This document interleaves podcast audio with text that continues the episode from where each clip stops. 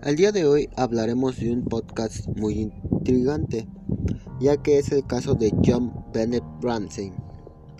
El 25 de diciembre de 1996, la madre de John Bennett descubrió que ella había desaparecido después de hallar una carta de rescate de dos páginas y media en la escalera de la cocina en la nota se exigía 118 mil dólares, una suma similar a un bono que su marido había recibido a comienzos de ese año. John y Panston Ramsey llamaron a la policía, desobedeciendo las específicas instrucciones que los captores habían señalado.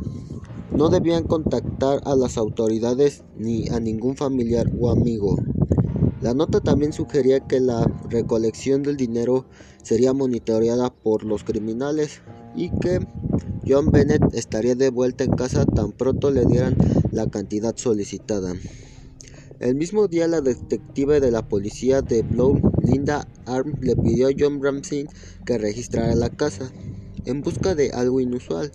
El padre de la niña comenzó una búsqueda detallada junto con Flet White, un amigo de la familia, en el sótano y ocho horas después de percatarse que de su desaparición encontraron el cuerpo de John Bennett cubierto por una sábana blanca.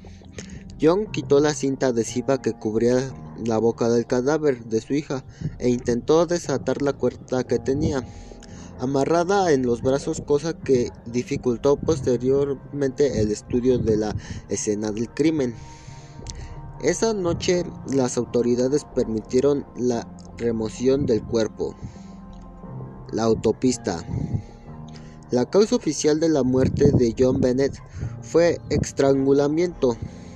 Mediante fue estrangulamiento mediante un garrote que había sido confeccionado con una correa de nylon y el mango de su brocha, su cráneo tenía una fisura de 8 pulgadas de longitud como consecuencia de varias contusiones y presentaba traumas cerebrales. La supuesta confirmación que había sido abusada sexualmente se descartó después, ya que el ADN encontrado en su ropa interior sobre él, era de las personas que empacaban ropa en las fábricas.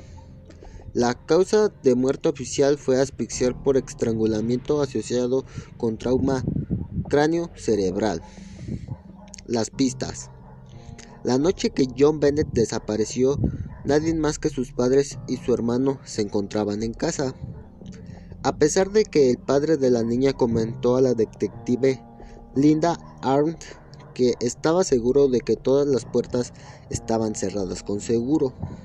Una de las puertas fue encontrada abierta de par en par en una de las habitaciones. Una ventana fue encontrada abierta con un vidrio roto, cosa que no representa una prueba concluyente, pues también John Ramsey afirmó que era posible que él mismo hubiera roto aquel vidrio accidentalmente unos meses atrás. Además descartó que alguien entró ya que en la ventana se encontraba una telaraña intacta, sin que hubiese entrado o salido por la ventana. La telaraña no habría estado ahí. Algunas pistas encontradas por los investigadores en la escena del crimen son una ligadura blanca y sintética, una soga o una cuerda atada alrededor de su cuello y otra pieza flojamente anulada en su muñeca derecha sobre la manga de su camiseta. La cuerda alrededor de su cuello estaba enrollada en una barra de madera de 10 centímetros, con la palabra Corea impresa en ella con tinta dorada. Una porción de otra palabra en barra de madera fue ilegible. La barra de madera estaba quebrada irregularmente en ambos lados y estaba cubierta con diversos colores de pintura y posteriormente barniz. La policía cree que la barra fue usada para apretar la cuerda alrededor del cuello de la niña. Algunos de sus cabellos estaban entrelazados con la soga al cuello. John Bennett estaba acostada de espaldas en el piso, cubierta por una sábana y sudadera del equipo de hockey colorado Avalanche. Cinta adhesiva de la tela fue encontrada en su boca de acuerdo con John Ramsey.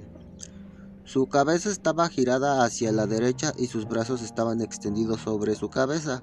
Vestía una camiseta blanca de manga larga, sin cuello, con una estrella plateada al centro decorada con lengüetelas. Además llevaba ropa interior blanca y se encontraban manchas de orina en su ropa interior. Encontró un dibujo de corazón hecho con tinta roja en la palma de su mano izquierda, además de un anillo en la mano derecha.